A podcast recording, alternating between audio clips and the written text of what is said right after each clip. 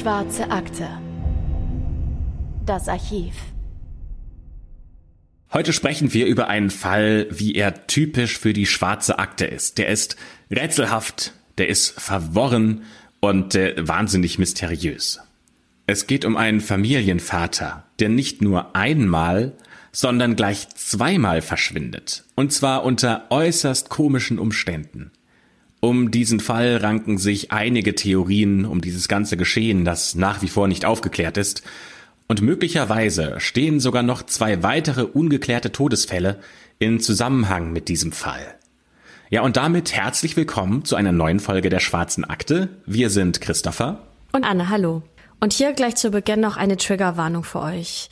Die heute beschriebenen Todesfälle sind zwar nicht äußerst brutal, aber trotzdem blutig. Und außerdem werden sie von den Polizeibehörden teilweise als Selbstmorde eingestuft. Wenn ihr euch mit diesem Thema nicht wohlfühlt, dann spult bitte an den entsprechenden Stellen vor und hört die Folge nicht allein. Heute machen wir, wie so oft bei der Schwarzen Akte, erstmal eine kleine Zeitreise. Und zwar ins Jahr 1977 nach Tucson, einer Stadt im Bundesstaat Arizona, ganz im Süden der USA. Tucson hat damals, 1977, rund 330.000 Einwohner und Einwohnerinnen und liegt idyllisch eingerahmt von vielen Nationalparks und Wüstengebieten, in denen ganz besondere Riesenkakteen wachsen. Etwas weiter in der Ferne sind die schneebedeckten Gipfel der umliegenden Gebirge zu erkennen. Es herrscht eine angenehme Durchschnittstemperatur von 27 Grad und zwar über das ganze Jahr hinweg. Bei rund 10 Sonnenstunden am Tag ist das ein ewiger Sommer. Das heißt, hier lässt es sich ganz gut aushalten. Allerdings geht es in den 1970er Jahren in dieser Wüstenstadt nicht nur idyllisch zu. Ganz im Gegenteil. Im Untergrund brodelt es nämlich ziemlich. Aufgrund der Nähe zu Mexiko lassen sich zu dieser Zeit nämlich immer mehr Gangster und Schmuggler in der Umgebung nieder und nutzen die Schlupflöcher der Gesetzeslage in Arizona aus, um in Ruhe ihre krummen Geschäfte durchzuziehen und unbemerkt ihr Geld reinzuwaschen. Vermeintlich unbemerkt, aber warum das vermeintlich ist, da kommen wir später noch drauf zu sprechen. Zunächst einmal wollen wir euch unsere Hauptfigur in diesem Fall vorstellen. Charles Curtis Morgan, von Freunden und Familie aber nur Chuck genannt. Wir erzählen euch heute von den ziemlich merkwürdigen Umständen seines Verschwindens, denn er verschwindet wie gesagt nicht nur einmal, sondern gleich zweimal, innerhalb von nur drei Monaten. Und beim zweiten Mal wird er nie wieder zurückkehren. Aber erstmal ganz zum Anfang. Wer ist denn eigentlich dieser Chuck überhaupt?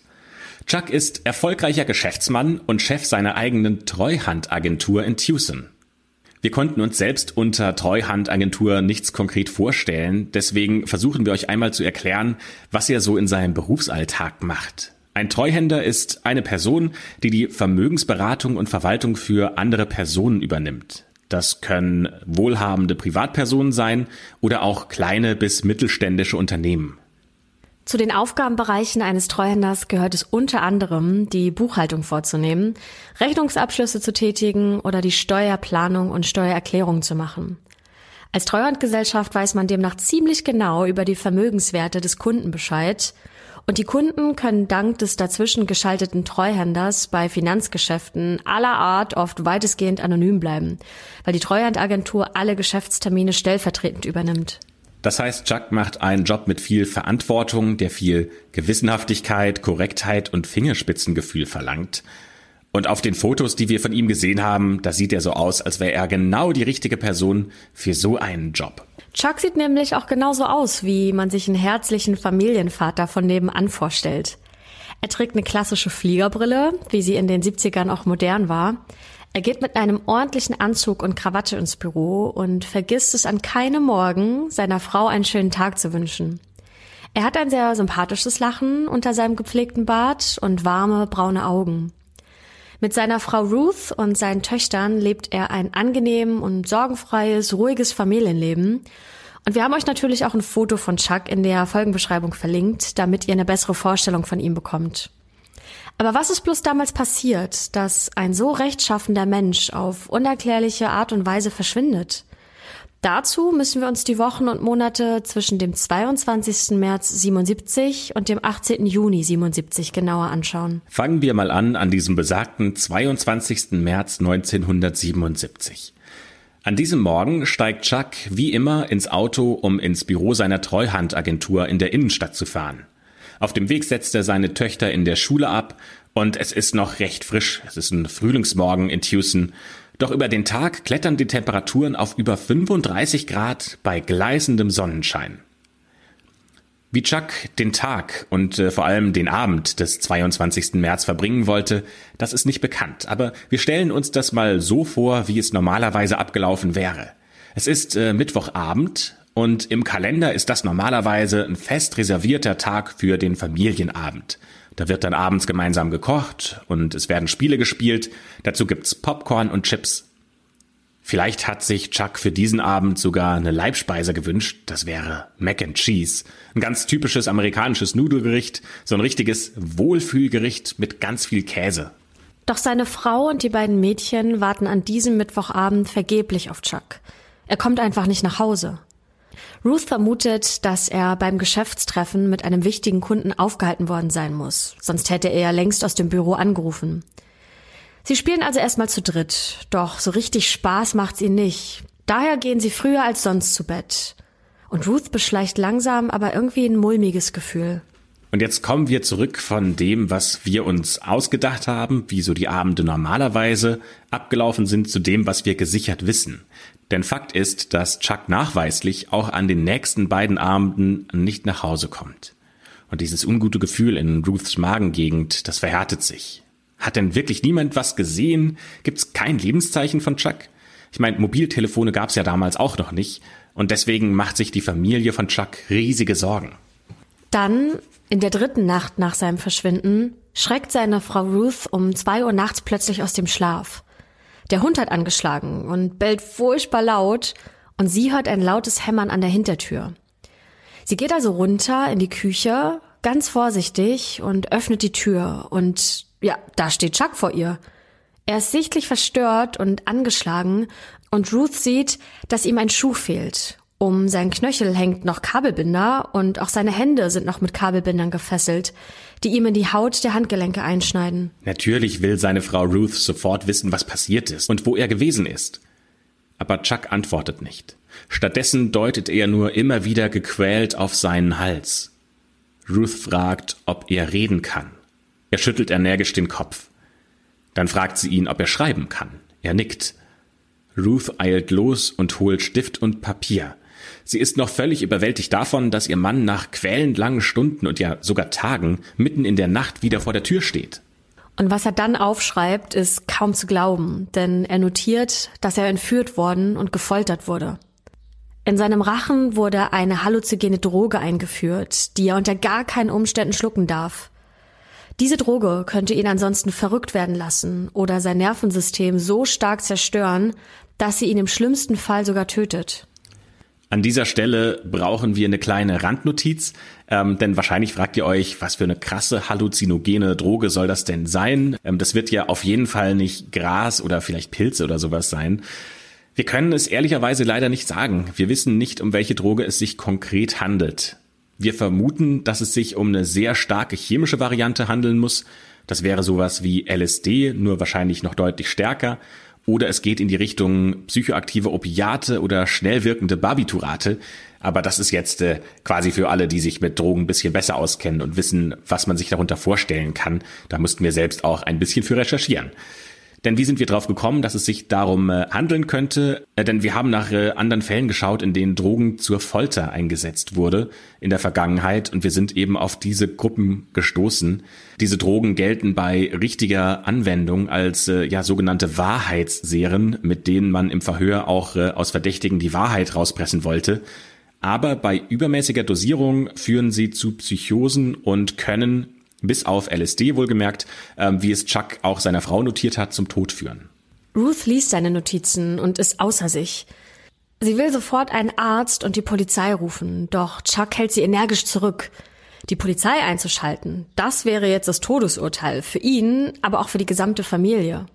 Mehr sagt er dazu aber nicht, und Ruth ist so geschockt, dass sie gar nicht weiter nachfragt. Auch an diesem Punkt können wir leider nur die Vermutung anstellen, dass die Entführer irgendwie Spitzel bei der Polizei haben müssen und Chuck deshalb ab diesem Zeitpunkt niemandem, absolut niemandem mehr vertrauen kann. In der kommenden Woche pflegt seine Frau ihn rührend und sie füttert ihn sogar mit einer Pipette und träufelt ihm Wasser und Nahrung tief in den Hals. Sie hat nämlich Angst, dass wenn er einfach so essen oder trinken würde, dass die Wirkung der Droge in seiner Kehle ausgelöst wird. Wir wissen nicht ganz, wie das genau funktionieren soll. Aus englischen Quellen haben wir einen Satz gefunden, der folgendermaßen lautet They painted his throat with a hallucinogenic drug was sich nicht ganz eins zu eins ins Deutsche übersetzen lässt, aber wir stellen uns das zumindest mal so vor, dass die Entführer Chuck die Droge oben in den Gaumen, Rachenbereich geklebt oder gespritzt haben müssen, sodass er beim Sprechen oder beim Schlucken mit der Zunge und dem erhöhten Speichelfluss die Droge hinab in seine Speiseröhre befördern würde und somit ja dann auch in seinen Blutkreislauf. So ganz steigen wir da aber auch selbst nicht durch. Das äh, müssen wir an dieser Stelle mal offen zugeben. Also falls jemand von euch da bewandert ist, wie man das ja besser übersetzen kann, dann schreibt uns das doch gerne. In der Zeit, in der Ruth ihren Mann wieder zur besten Gesundheit pflegt, eröffnet Chuck ihr, dass er eine geheime zweite Identität hat. Er behauptet, er arbeitet als Undercover-Agent für die Regierung und er ermittelt verdeckt gegen das organisierte Verbrechen in Tucson. Bereits zwei bis drei Jahre hat er dieses geheime Doppelleben schon geführt und Ruth hat davon nichts mitbekommen. Das sagt sie in einem Interview der Fernsehserie Unsolved Mysteries. Die Folge haben wir euch übrigens auch in den Show Notes verlinkt, da könnt ihr euch das nochmal anschauen. Außerdem schreibt er ihr auf, dass er seinen Kidnappern nur ganz knapp entkommen sei. Irgendwo in der Nähe von Phoenix Sky Harbor Airport. Wir haben das mal recherchiert. Dieser Flughafen ist circa 120 Meilen, also 200 Kilometer von Tucson entfernt. Und das entspricht ungefähr zwei Stunden Fahrt mit dem Auto. Chuck schreibt seiner Frau außerdem auf, dass sie ihm seine Treasury ID weggenommen haben. Das ist im deutschen Sprachraum eine Art Agentenausweis. Ruth erfährt jedoch nie, wen er mit sie meint. Sie parkt lediglich auf Chucks Wunsch hin sein Auto in die Garage, damit es von der Straße aus nicht mehr zu sehen ist und sie nicht erfahren, dass ihm die Flucht nach Hause geglückt ist. Mit der Zeit kehrt zwar Chucks Stimme zurück, doch nach dem Vorfall legt er ein fast paranoides Verhalten an den Tag. Er besteht zum Beispiel darauf, seine beiden Töchter zur Schule zu fahren und sie auch eigenhändig wieder abzuholen. Jeden einzelnen Tag. Er gibt sogar extra der Schulleitung Bescheid, dass seine Töchter unter gar keinen Umständen bei anderen Personen mitfahren dürfen. Zusätzlich trägt er von da an immer eine schusssichere Weste. Wirklich immer und überall. Wir machen jetzt einen kleinen Zeitsprung. Es ist der 7. Juni 1977, also etwas mehr als zwei Monate nach dem ersten Verschwinden von Chuck. Chuck hat wie jeden Morgen seit dem Vorfall seine Töchter bis vor die Eingangstore der roten, backsteinfarbenen Schule gebracht. Es ist ein wolkiger, aber heißer Tag in der Stadt. Die Stimmung riecht nach Gewitter. Aber die grauen Wolken, die wollen sich noch nicht entladen, um die ersehnte Abkühlung zu spenden. Uns ist aufgefallen, es ist wieder ein Mittwoch. Und auch an diesem Abend kommt Chuck erneut nicht nach Hause. Seine Familie ist sofort in Sorge, doch seine Frau Ruth verständigt aufgrund von Chucks Warnung im März die Polizei nicht. Neun quälend lange Tage hören sie nichts von Chuck. Kein einziges Wort, keine Meldung, gar nichts. Er ist quasi wieder wie vom Erdboden verschluckt. Doch dann bekommt Ruth plötzlich zu Hause einen höchst mysteriösen Anruf. Sie hört eine Frauenstimme am anderen Ende der Leitung. Und diese fremde Frau, die stellt sich auch nicht vor. Sie sagt bloß, Ruthie? Chuck is alright. Ecclesiastics 12, 1 through 8 und legt auf. Ja, Chuck geht's wohl gut, also wenn man der Frau zumindest Glauben schenken mag. Was dabei aber direkt auffällt, ist, dass die unbekannte Frau Ruth mit ihrem Spitznamen anspricht, also Ruthie. Leider konnten wir nicht herausfinden, ob sich die beiden Frauen dann noch kennen oder ob die geheime Anruferin möglicherweise mit Chuck befreundet ist und deswegen den Kosenamen von ihm übernommen hat. Ruth zumindest erkennt in der Kürze des Anrufs und in ihrer Aufregung die Stimme der Anruferin nicht. Ebenso unverständlich ist für Chucks Frau der zweite Teil dieses Anrufs. Ecclesiastics 12, 1 bis 8. Auch da haben wir versucht herauszufinden, was das bedeuten soll, Und hierbei handelt es sich wahrscheinlich um einen Verweis auf eine Bibelstelle. Auf Deutsch heißt das Buch aus dem Alten Testament Kohelet oder auch Prediger. Es geht also um das zwölfte Kapitel aus diesem Buch, genauer gesagt um die Verse eins bis acht. So, und jetzt wissen wir nicht, wie bibelfest ihr so seid. Äh, und äh, wir haben das natürlich auch spontan nicht direkt äh, vor Augen gehabt. Deswegen lesen wir euch die Stelle einmal vor und die geht folgendermaßen im Englischen.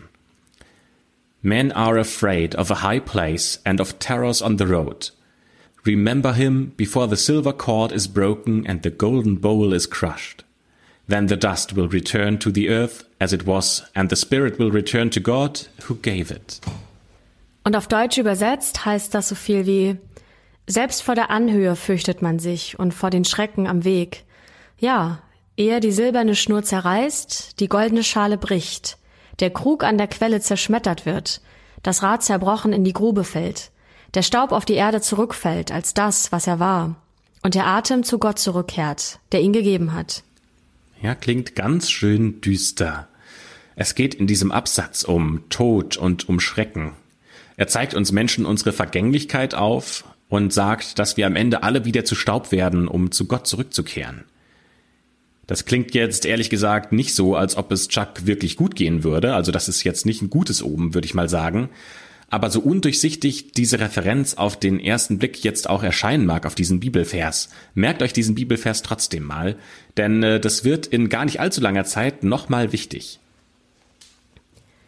Denn nur zwei Tage nach diesem mysteriösen Anruf im Hause der Morgans und damit insgesamt elf Tage nach Chucks Verschwinden wird er endlich gefunden. Gut zehn Meter entfernt vom Highway in der Region nahe der San Juan Spring. Und nun wird auch klar, warum Chuck Morgan dieses Mal nicht nach Hause zurückgekehrt sein kann. Denn Chuck liegt auf dem sandigen Wüstenboden neben seinem Auto. Chuck ist tot, getötet durch einen Schuss in den Hinterkopf die kugelsichere Weste, die trägt er hier immer noch. Wie schon bei seinem ersten Verschwinden geht's jetzt eigentlich erst so richtig los mit den ganzen Ungereimtheiten. Es fängt bei den Beweismitteln an, die am Tatort gefunden werden. Die lassen sich nämlich gar nicht zu einem logisch erklärbaren Bild zusammenfügen. Deshalb wollen wir euch erstmal die Szenerie näher beschreiben und falls ihr euch das auf Fotos anschauen wollt, guckt mal in die Folgenbeschreibung. Da haben wir auch einige Links und dann könnt ihr das tatsächlich auch an Originalfotos nachverfolgen. Ja, es ist schon echt sehr bitter und auch makaber, dass Chuck schon seit einer ganzen Weile mit dieser kugelsicheren Weste rumläuft, die er ja gar nicht mehr aussieht und dass er trotzdem durch einen Schuss gestorben ist. Die Gerichtsmedizin stellt fest, dass die Kugel, die ihn getötet hat, sogar zu seiner eigenen Waffe passt. Und als sei das noch nicht genug, liegt genau diese Waffe direkt neben seiner Leiche. Wie auf dem Präsentierteller. Aber es werden keinerlei Fingerabdrücke auf der Pistole festgestellt. Nur eine einzige unserer Quellen berichtet von Schmauchspuren an Chucks Hand. Hierbei handelt es sich allerdings um ein Unsolved Mystery Fan Forum, also können wir dieses Indiz nicht als gesicherte Information annehmen. Alle anderen Berichte, die wir uns angeschaut haben, verneinen diesen Befund. Das ist ein sehr kleines, aber wichtiges Detail. Merkt euch das mal für später. Dazu kommt noch, dass eine Sonnenbrille am Tatort gefunden wird, die auf jeden Fall nicht Chuck gehört. Aber auch auf der werden keine Fingerabdrücke gefunden. Im Auto werden dann noch weitere Waffen, Munition sowie ein Funkgerät gefunden und noch einen, ja, ein bisschen absurden und irgendwie auch ein bisschen ekligen Fund, nämlich ein Zahn von Chuck. Der liegt eingewickelt in ein Taschentuch ebenfalls im Auto.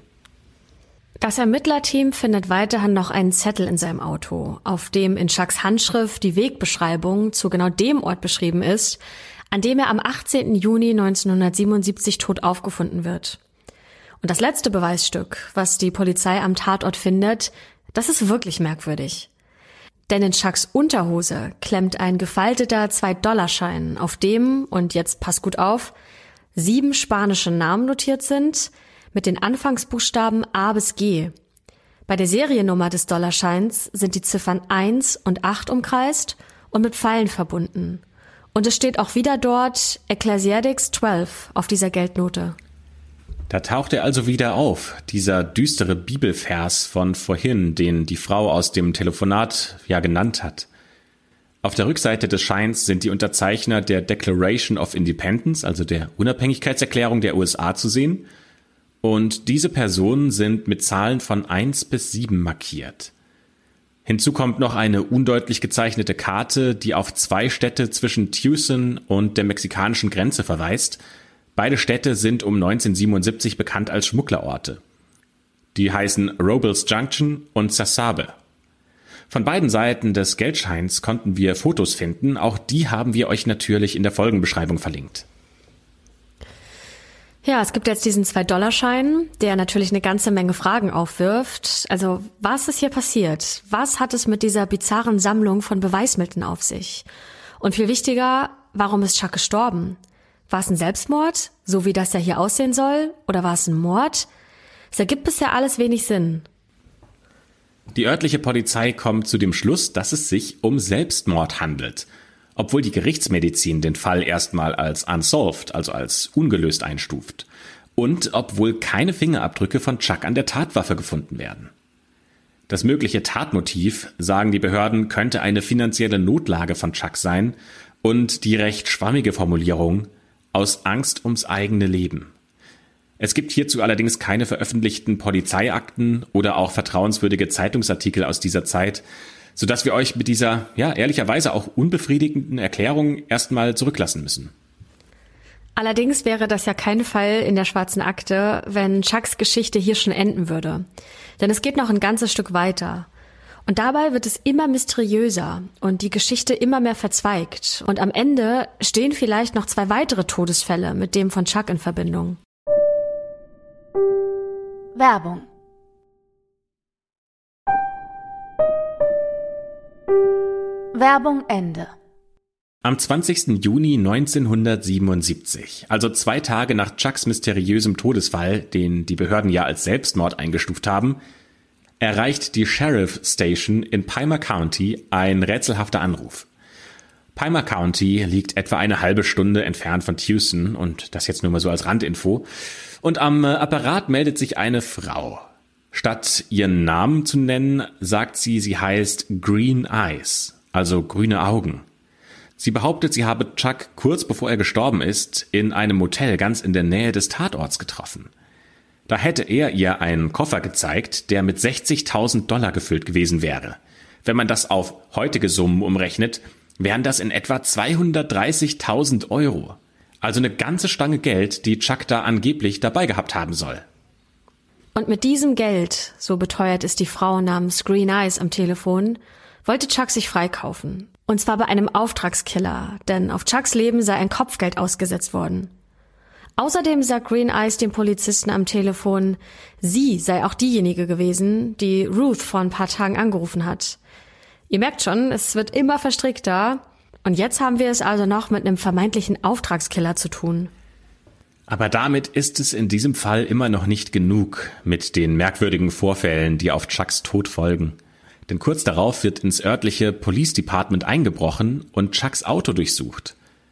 Das gleiche geschieht mit seinem Büro in der Treuhandfirma und das wird total verwüstet. Also sucht irgendjemand irgendwas. Aber wer ist diese Person und vor allem, was sucht sie? Weitere drei Wochen vergehen seit Chucks Tod. Inzwischen ist es Juli, ein richtig heißer Juli im Jahr 1977.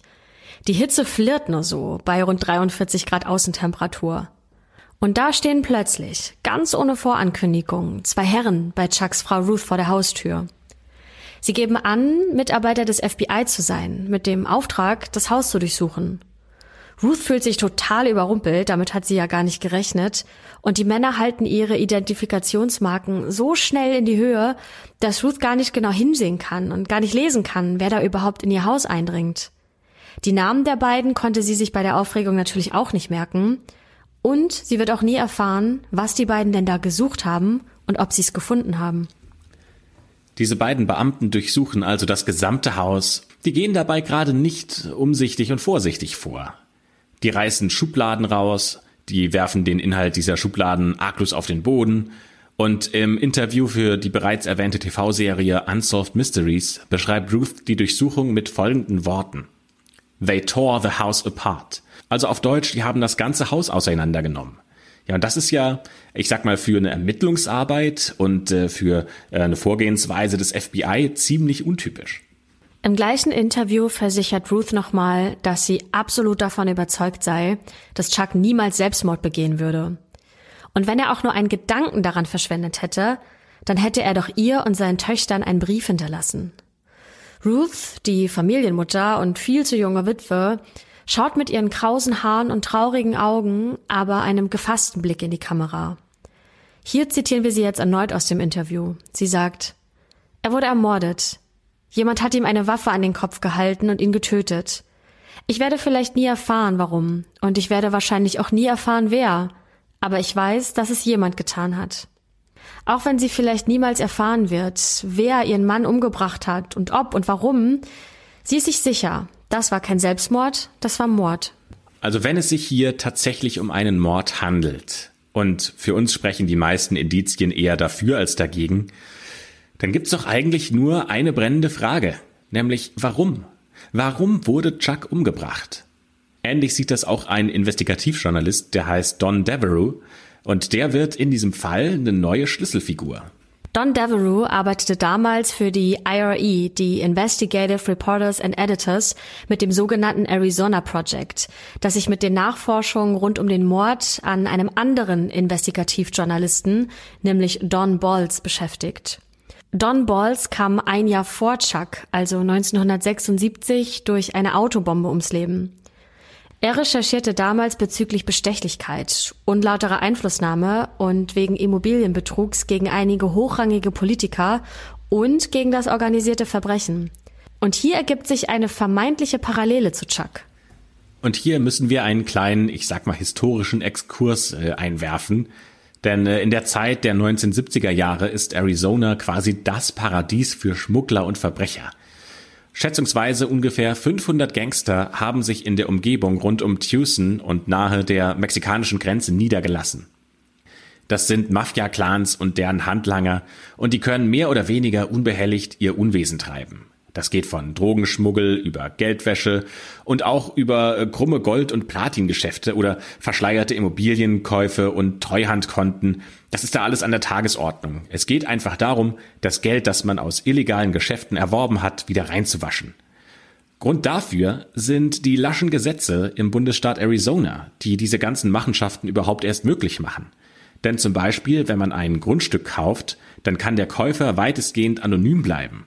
Und dann wird das Geld von einem quasi aufs nächste Treuhandkonto überwiesen und verschoben. Und das wird so lange gemacht, bis gar nicht mehr nachvollziehbar ist, wer der eigentliche Käufer war. Und das Geld, das vermutlich aus Drogenschmuggel stammt, ist dann auf die Art reingewaschen worden. Das ist extrem einfach und dazu eigentlich auch noch legal. Es ist äh, eigentlich ziemlich krass, wenn man das sich heute anschaut, wie einfach es Schmugglern gemacht wurde, da ihr Geld wieder reinzubekommen. Vor diesem Hintergrund ist es leicht vorstellbar, dass ein einzelnes Menschenleben nicht allzu viel wert ist. Gerade wenn es sich um das Leben eines Menschen handelt, der zu viel weiß oder der zu viel über die dunklen Machenschaften des Mobs herausgefunden hat. Mobster nannte man in den USA damals Personen, die im organisierten Verbrechen tätig sind. Das schließt Angehörige der italo-amerikanischen Mafia, der Cosa Nostra ebenso mit ein wie Personen, die nur Assoziierte sind zum Beispiel Handlanger oder korrupte Politiker. Hier bewegen wir uns also ganz, ganz tief im Untergrund. Also zurück zum Journalisten Don Devereux, der sich ja offensichtlich seit dem Fall von äh, Don Balls im Metier der mafiösen Unterwelt recht gut auskennt. Der beginnt jetzt auch im Fall von Chuck weiter zu forschen und Fragen zu stellen. Und dabei kommen, wie könnte es auch anders sein, noch weitere mysteriöse Vorgänge und ganz viele Ungereimtheiten zutage. Er stellt sich folgende Fragen. Hat das organisierte Verbrechen es tatsächlich auf Chuck abgesehen? Und wenn ja, warum? War Chuck vielleicht wirklich Geheimagent der Regierung und genau das wurde ihm jetzt zum Verhängnis? Als Don Devereux beim FBI Akteneinsicht für Chucks Fall beantragt, sind komischerweise keine Dokumente mehr über den Fall vorhanden. Das sieht so aus, als hätte es die Akte über Chuck Morgan nie gegeben. Niemand will je irgendwas von ihm gehört haben. Devereaux sagt in einem Interview, He never existed. No card, no file, nothing. Und das ist natürlich äußerst suspekt. Vor allem, weil Don Devereaux bekannt ist, dass das FBI vor nicht allzu langer Zeit Chucks Anwalt zu einer Befragung geladen hat. Don Devereaux findet noch weitere verdächtige Informationen. Chuck hat von 1973 bis 77 tatsächlich einige Immobiliengeschäfte für eine der größten Mafia-Familie aus Houston abgewickelt.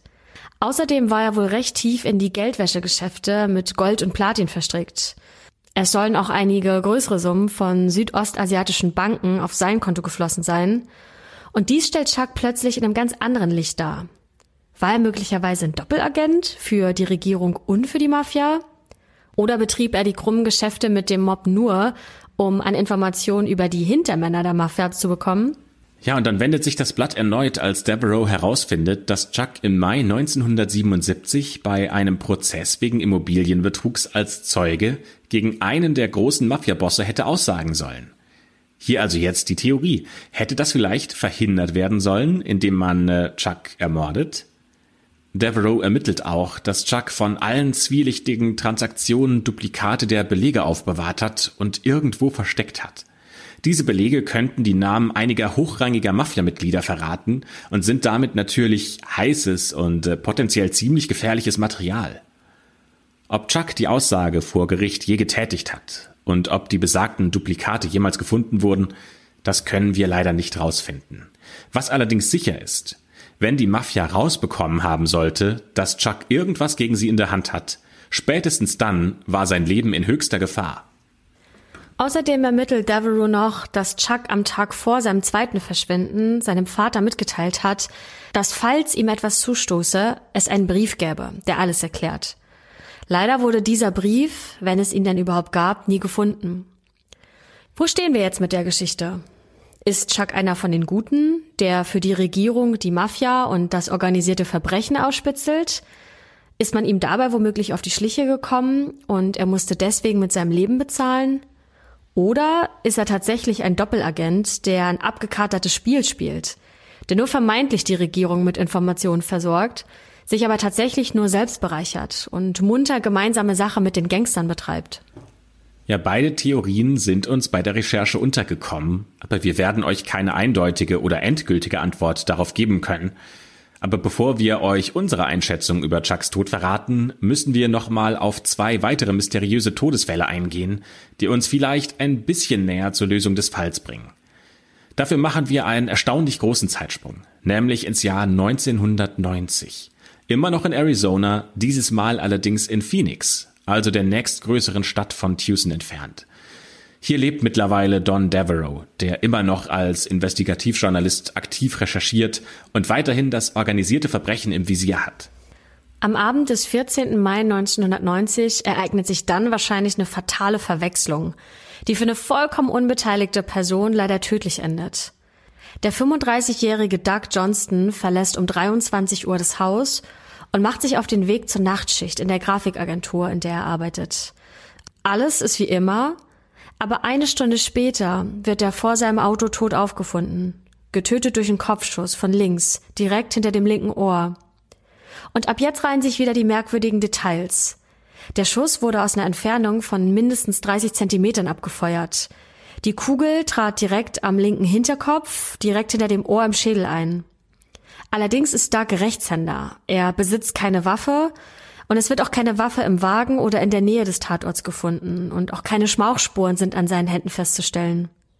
Aus unerfindlichen Gründen gehen die Behörden trotz der uneindeutigen Beweislage von einem Selbstmord aus.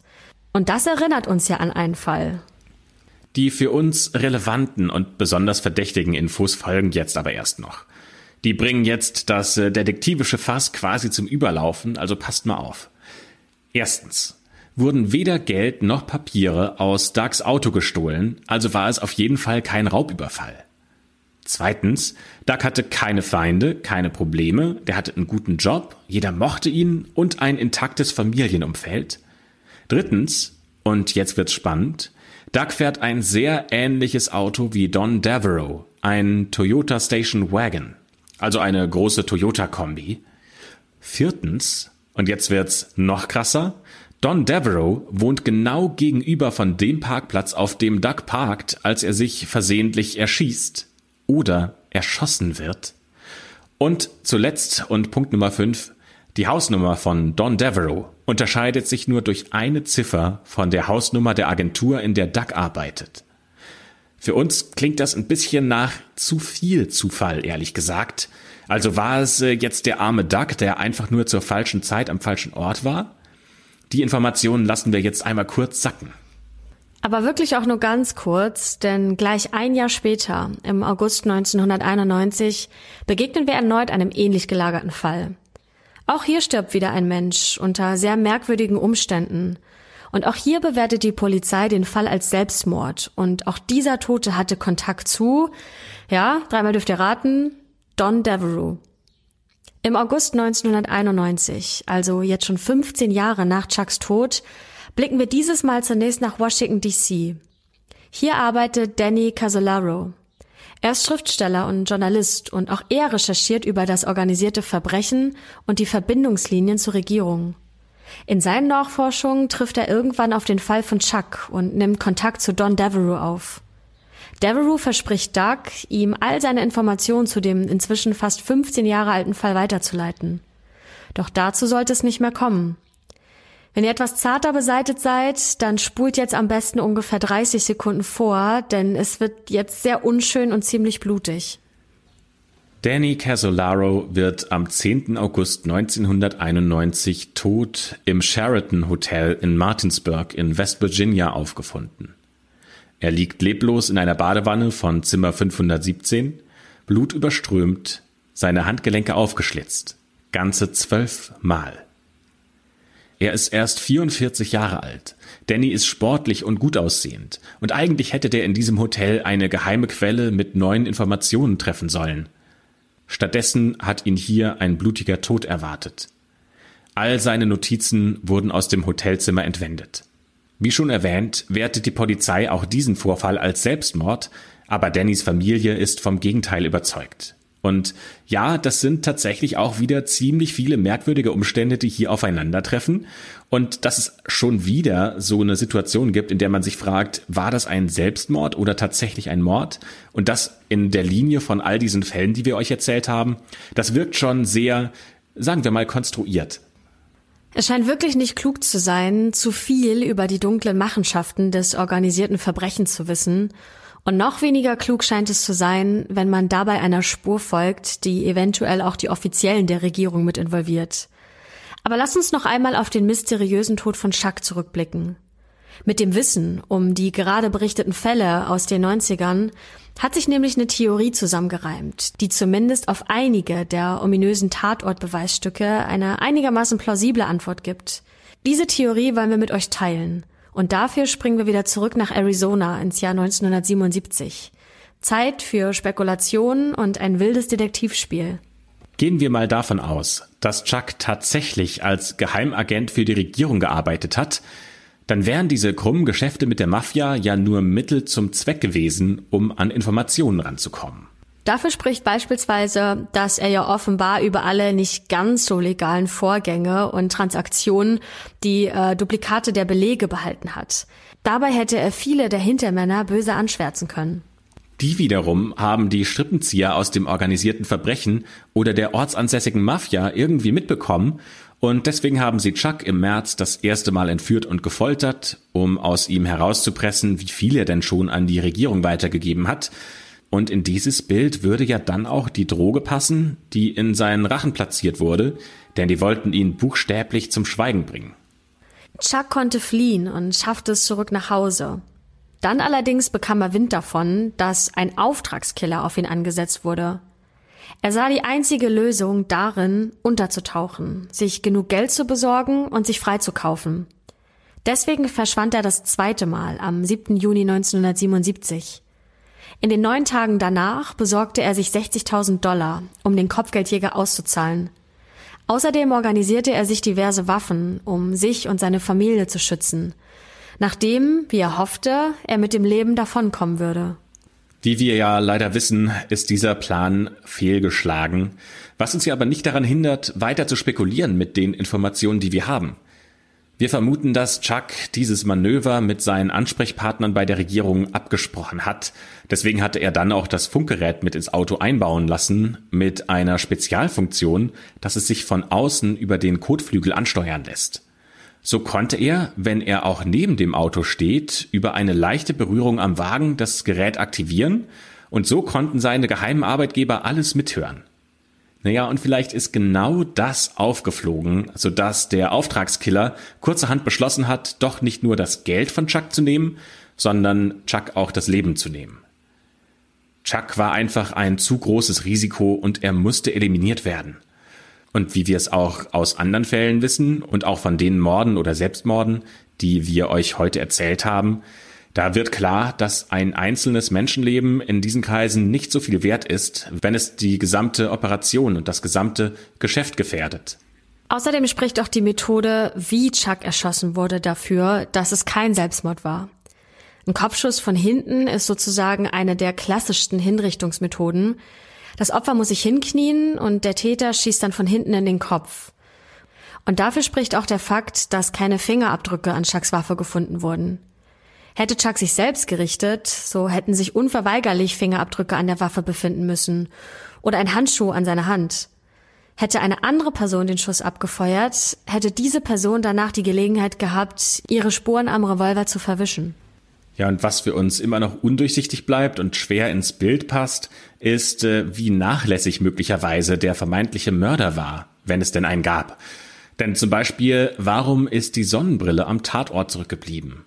Oder könnte es eher so gewesen sein, dass Chuck sich selbst die Brille gekauft hat, um sich hinter dem Steuer seines Wagens besser tarnen zu können?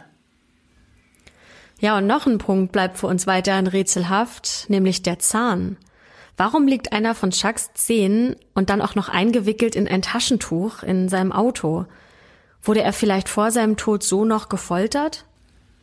Ja, und dann gibt's ja noch die Sache mit dem Geldschein und den kryptischen Infos darauf. War das vielleicht eine geheime Nachricht für das FBI oder seine geheimen Auftraggeber? Ihr erinnert euch vielleicht äh, diese 2-Dollar-Note, die in seiner Unterhose gesteckt hat, mit dem Verweis auf den Bibelvers, den sieben spanischen Namen, der grob gezeichneten Landkarte und der Nummerierung der Unterzeichnung der Declaration of Independence. Vielleicht hat Chuck kurz vor dem Treffen mit seinem Killer schnell noch die Decknamen einiger Mafia-Funktionäre aufgeschrieben und die beiden Schmugglerorte nahe der Grenze vermerkt, um den Behörden irgendwie doch noch einen Hinweis zu geben. Zumindest ist das für uns die logischste Erklärung in diesem ja, bizarren Sammelsurium an Hinweisen und Beweisstücken. Aber was immer noch offen bleibt und äh, was tatsächlich ja immer noch sehr geheimnisvoll ist, ist die Identität der Frau namens Green Eyes. Die wusste ja offensichtlich auch eine ganze Menge. Wer war die? Ist das vielleicht eine Kontaktperson von Chuck zur Regierung? Und genauso ungeklärt steht auch noch die Frage im Raum, warum das FBI auf Don Devereaux Anfrage plötzlich keine Akte mehr über Chucks Fall finden konnte. Wollten sie ihren verstorbenen V-Mann schützen? Ist der Fall womöglich eine Ebene höher gewandert und unter Verschluss genommen worden? Oder sollte hier eine schiefgelaufene Undercover-Mission vertuscht werden, zum Preis eines Menschenlebens? Und was ist mit den beiden anderen unschuldigen Toten? Doug Johnston und Danny Casolaro. Ist ihnen das gleiche Schicksal ereilt wie Chuck? Wussten sie zu viel und haben mit dem Leben bezahlt oder war alles vielleicht noch mal ganz ganz anders? Wir werden es nie erfahren. Leider. Aber wie ihr sicher über den Verlauf der Geschichte gemerkt habt, in Arizona lag zu dieser Zeit irgendwas ganz deutlich im Argen. Da gab es eine Schieflage im Rechtssystem, die Polizei lässt äh, Akten verschwinden oder vertuscht, dass die Akten verschwunden sind. Mafia-Clans konnten krumme Geschäfte mit Gold und Platin, Drogen und Immobilien durchführen und ganz einfach ihr Geld waschen.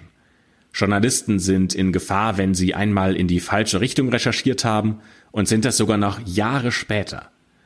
Und ein Mann wie Chuck Morgan, der entweder auf die schiefe Bahn geraten ist oder heimlich für die Regierung Informationen besorgt hat, der gerät dadurch so sehr in Gefahr, dass er mit seinem Leben bezahlt. Was sagt ihr? Habt ihr auch das Gefühl, dass die beiden anderen Fälle von Doug Johnston aus dem Jahr 1990 und dem von Danny Casolaro aus 91 irgendwie mit Chucks Tod zusammenhängen? Auch wenn das erst so viel später stattgefunden hat. Was denkt ihr? Ähm, schreibt uns gerne eure Meinung, eure Theorien, eure Gedanken. Was glaubt ihr, ist hier passiert? Was ging hier vor sich?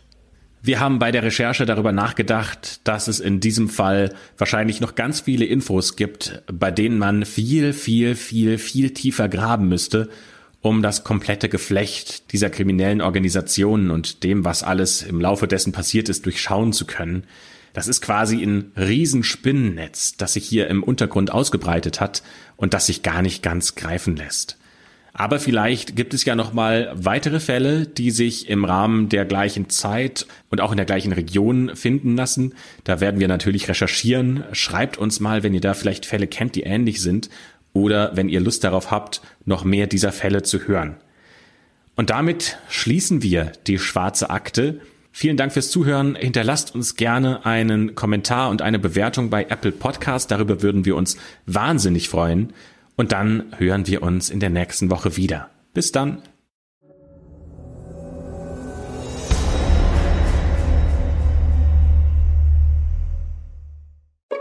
Hallo True Crime Fans. Hier spricht Katharina von True Crime Austria. Bei uns im Podcast hört ihr monatlich eine Recherche zu einem echten Kriminalfall aus Österreich. Und in der neuesten Folge sind es sogar mehrere. Tirol, Herz der Alpen, hat uns die Geschichte von Pauli erzählt. Einem kleinen Teddy, der im verschneiten Kaunertal seinen Weg nach Hause finden muss. Ob das gelingt, hört ihr bei uns. Bis bald bei True Crime Austria.